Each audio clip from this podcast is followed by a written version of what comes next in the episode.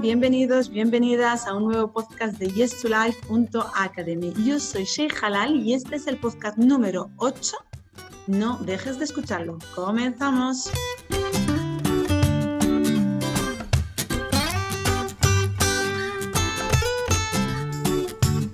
Hola, bienvenidos, bienvenidas. Este es el podcast número 8 y vamos a hablar de la honestidad mientras estás practicando tu práctica de yoga. Claro, así suena un poco, no sé, como que no se entiende bien. ¿Cómo que voy a ser honesto cuando estoy practicando? Eh, ¿Hay alguien que no es honesto cuando está practicando? No, es, es como una pregunta que no se entiende muy bien, pero para eso hemos invitado a Gorka, Gorka Mateos, que nos va a explicar la importancia de ser honesto con tu cuerpo, con tu sensibilidad, con tus limitaciones también en tu práctica de yoga. Hola, Gorka, ¿qué tal estás? Hola, Sei, encantado, muy bien, gracias. Encantada de tenerte aquí un día más. Eh, voy a aprovechar para comentarle a los que nos estáis escuchando que tenemos otro podcast con Gorka que es sobre el yoga dinámico y explica un poco la diferencia entre otros estilos de yogas, cómo él lo enfoca y demás. Ha sido muy interesante este podcast, la verdad. Eh, si no lo habéis escuchado, ya podéis ir a, escucharlo. Bueno, ahora no, escuchad este, luego. luego, ahora ya escuchamos este. Bueno, Gorka, eh, ¿qué tal te encuentras hoy? ¿Has, di la verdad, ¿has practicado yoga? Estaba justo ahora mismo practicando yoga cuando, ¿Ah, cuando, nos, hemos, cuando nos hemos conectado.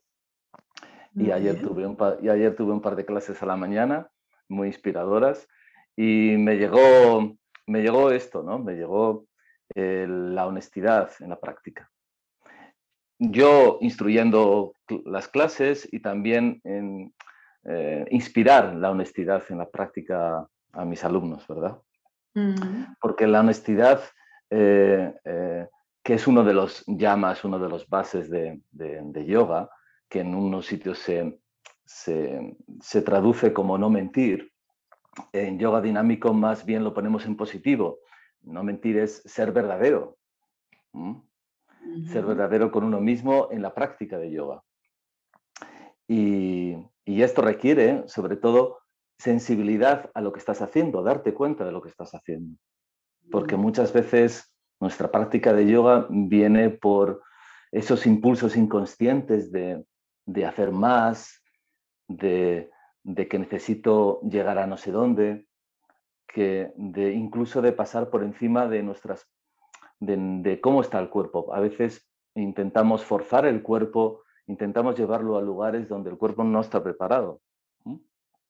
Entonces, a ver si te, he entendido bien, Gorka. Eh, no dejar de intentar mejorar mi práctica, pero sí respetando mi cuerpo. Cuando mi cuerpo sin forzarlo, digamos. No sé si te he entendido bien. O sea, ser honesto con que hoy esta postura en concreto pues no va a poder ser porque tengo una dificultad o porque tengo una limitación y no, eso no quiere decir que no vayas eh, mejorando tu práctica o llegando a, nuevos retos, por ejemplo, sino llegar a unos retos nuevos pero siempre respetándote. ¿Es así?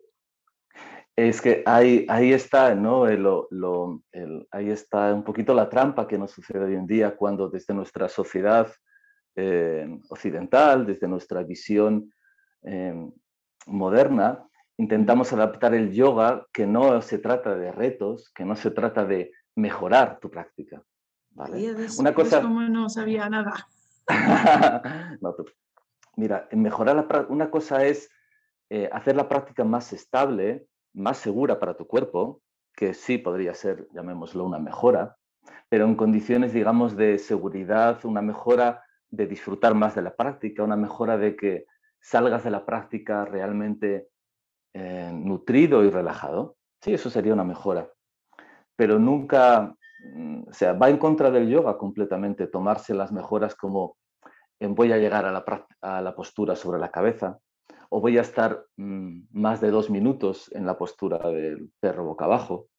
Este tipo de retos muchas veces lo que hacen es fomentar y irritar aún mucho más eh, estas tendencias de, neuróticas un poquito, un poco esquizoides de, de por un lado digo que soy espiritual y por otro lado me estoy haciendo daño.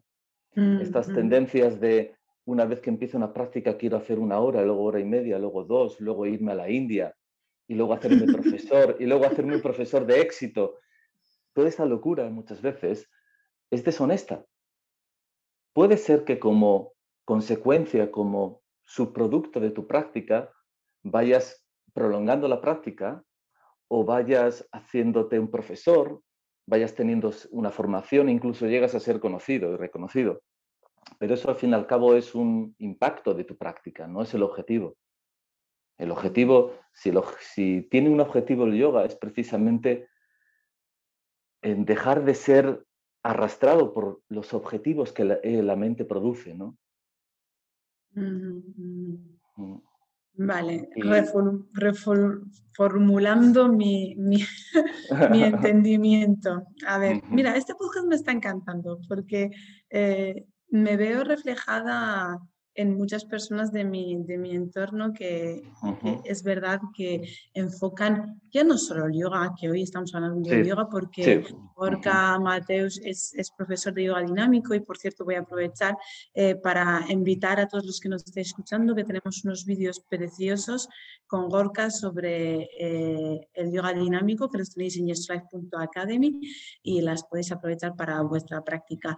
Pero bueno, retomando lo que estaba comentando, sí que es verdad que me noto bastante eh, reflejada en muchas personas que están a mi alrededor, que no solo con su práctica de yoga, sino con su vida en general. Eh, yo soy la primera también, te lo digo. estamos enganchados de reto en reto. Y la verdad que no había visto esa parte en la que yo no me estoy siendo honesta en, mi lucha para, para conseguir mis retos. Y, uff, no sé, me ha movido un poco. Gracias, Lorca. Hoy voy a tener un día de reflexión. Pero bueno, seguimos. Entonces, de ahí viene la honestidad, ¿no? De soltar ese, ese querer de conseguir algo, ¿no? Sí, y no, no solamente el, de dónde viene tu, tu, tu, tu anhelo, tu, impulso al yoga, sino el cómo practicas yoga también. La honestidad no solamente viene de por qué hago yoga, que puede ser para ponerme más joven, más guapo, más delgado, más en forma. Para ligar para ligar, porque se hace en grupo, porque te ves más bello, porque te ves más... Eh, todo se vuelve mucho más jugoso, mucho más eh, joven, y, ¿vale? Eh, eso podría ser de dónde viene esa práctica, de dónde viene el sentido de la práctica, pero el cómo te mueves, qué posturas eliges, cómo haces la práctica, con qué, en manos de quién te pones para aprender, ¿Qué permites cuando, cuando eh, cuáles son los límites que tú pones? En este caso, en yoga dinámico, por ejemplo, eh, si de algo a mí me sorprendió la primera vez que, fui a una clase de yoga dinámico hace 12 años, puede ser, sí, unos 12 años, fue que toda la manera de instruir, la manera de, eh, enunciar eh, las acciones que habían de hacerse para llegar a las posturas o para transitar de una postura a otra, eh, tenían un lenguaje completamente diferente. Yo me había acostumbrado, como es normal, a recibir órdenes imperativas. Ahora siéntate, mm. ahora de pies, ahora levántate. Órdenes imperativas que llegaban a un, que tenían un objetivo, ¿no? Que eran, ahora intenta agarrarte el pie, ahora agárrate más fuerte el pie, ahora mm, aguanta más. Todo ese tipo de, instrucciones em, pueden valer para, escalar una montaña, porque si no lo haces te caes y porque eh, escalar una montaña quizás está más, más conectado con la agresividad, con la concentración y con seguir las instrucciones al pie de la letra. Pero si no estás en un momento de estrés supremo, todas estas instrucciones imperativas nos, son agresivas. Mm, son agresivas. Son agresivas. Y, si no son agresivas, al menos son eh, eh, contraproducentes también. mm. ¿vale? Porque no todos los cuerpos están, la mayoría de los cuerpos no están preparados para las exigencias de los profesores. Mm. Y, esto es algo súper importante de tener en cuenta. A la hora de, ir a una clase o a la hora de seguir un vídeo, eh, el, auténtico maestro, el auténtico, el, que pone el, hasta cuándo, hasta dónde, el, el cuándo, eso es el propio alumno el que tiene que decidirlo. Primero tienes que discernir realmente si lo que estás, si estás eligiendo una postura u otra por pereza o indulgencia, o por autoexigencia y por, por impulsividad, ¿vale? Pero al final la, propia, es la propia sabiduría interior la que te, la, propia sabiduría interior basada en las sensaciones que sientes en ese momento, las que deciden si en vez de llegarme hacia el pie, cuando vengo una flexión hacia adelante, me llego hacia, la hacia el tobillo o incluso hacia la tibia, o incluso apoyo las manos en el suelo. Y esto no viene determinado porque un maestro me lo diga, aunque debería de ofrecerte la posibilidad de adaptar la postura a tu cuerpo, a cómo te sientes, sino a cómo esto viene determinado por cómo me siento mientras lo hago, cómo siento la columna, cómo siento la respiración, si siento dolor o no siento dolor, si siento presión o tensión, o si por el contrario siento ligereza, siento vacío, siento conexión. Mm. Eso sería un poco, digamos, la manera en que enfocamos, en que, se, eh, en que enfocamos la práctica. Por lo tanto, el yoga dinámico lo que hace es, lo que utiliza es un lenguaje invitativo. Mm. Lo que eh, todo el rato eh, oirás en la práctica cosas como si surge la, disponibilidad, si, si, si, si se siente suave mientras lo haces, si tu espalda baja continúa sintiéndose suave y cómoda. Mm, Una invitación continua a, estar conectado con tu cuerpo, con sus necesidades. No poner el foco en los órdenes de la otra persona, del externo, digamos, sino que escuchando el maestro interno, básicamente. No dejarte intimidar por la jerarquía de, por la jerarquía. Tú puedes elegir un maestro, tú puedes elegir una escuela, tú puedes elegir un estilo, tú puedes elegir ver un vídeo de YouTube o un mm. vídeo de, de Yes, to Life, Academy, ¿vale? tú puedes elegir cualquier cosa, pero no te dejes intimidar porque alguien se ponga sobre la postura sobre la cabeza y te diga que tienes que hacerlo más fuerte. Mm. Si realmente sientes que tu espalda no está preparada, que tu equilibrio, que tu fuerza no está preparada, con humildad, con aceptación de lo que está sucediendo, encuentra, intenta encontrar la manera de, adaptarlo, que puede ser simplemente sentarte sobre los talones y apoyar la cabeza en el suelo y levantar un poquito el, trasero para que reciba la cabeza un poco de peso. Y ya estás haciendo una postura sobre la cabeza, ya estás, digamos, sintiendo las sensaciones ya estás eh, recibiendo los beneficios. Y desde luego, si te tienes que poner en manos de alguien, en manos de alguien que vea tu cuerpo, que sepa lo que es tener dolor, que sepa lo que es eh, distinguir las sensaciones. Y un profesor de yoga al final incluso percibe las sensaciones, percibe muchas señales sutiles desde fuera, si la persona está jadeando, si la persona está forcejeando, si la persona está sintiendo expansión, si la persona está conectada con el cuerpo y está preparada quizás para explorar más sutilezas, más profundidades en la práctica. Pues me parece súper interesado, que va, que va, Gorka, me parece súper interesante porque sí que es verdad que estamos metidos en una dinámica continua de retos a cumplir, de, de no escucharnos, de no eh, respetarnos. Siempre que hago este tipo de, de, tanto los vídeos online que hacemos como los podcasts por ejemplo, que estamos grabando para esto Live, os escucho y siempre vuelvo a mí, me pongo como ejemplo porque sé que muchas personas se podrán verse reflejadas en mí. Yo soy la primera que estoy todo el día haciendo cosas, estoy muy ocupada mm, con, con, la vida de Sheima, como diría Carolina. y con todo lo que, lo que en mi cabeza está, está diseñado.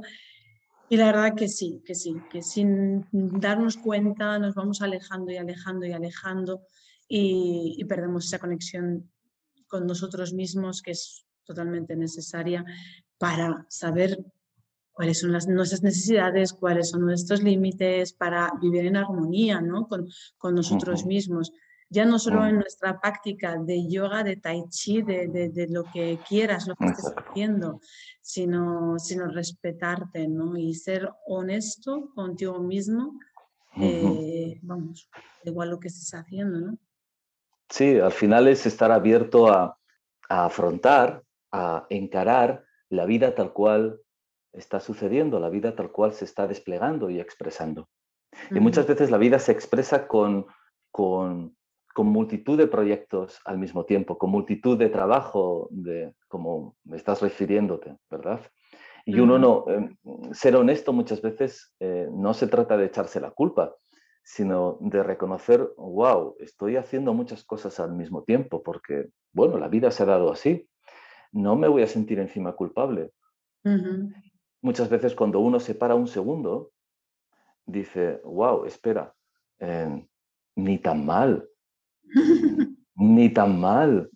Wow, todo lo que estoy aprendiendo, todo lo que estoy, eh, todo lo que estoy encarando y poniéndome enfrente, al menos no me estoy derrumbando, al menos no me estoy escapando, no me estoy haciendo daño, no me estoy autodestruyendo, no me estoy engañando. Mm. Puede que esté agitado, puede que esté muchas veces eh, eh, cansado, pero si uno es consciente, y esto es el significado de ser consciente, ser consciente mm. no es quedarse en silencio cinco horas al día y refugiarse del mundo eh, porque el mundo es demasiado y el mundo es una locura, sino es muchas veces saliendo al mundo con nuestras limitaciones, con nuestras dificultades, con tartamudeo cuando hablo, me, a veces no entiendo muy bien lo que me dicen o, o se me olvidan cosas en mi día a día.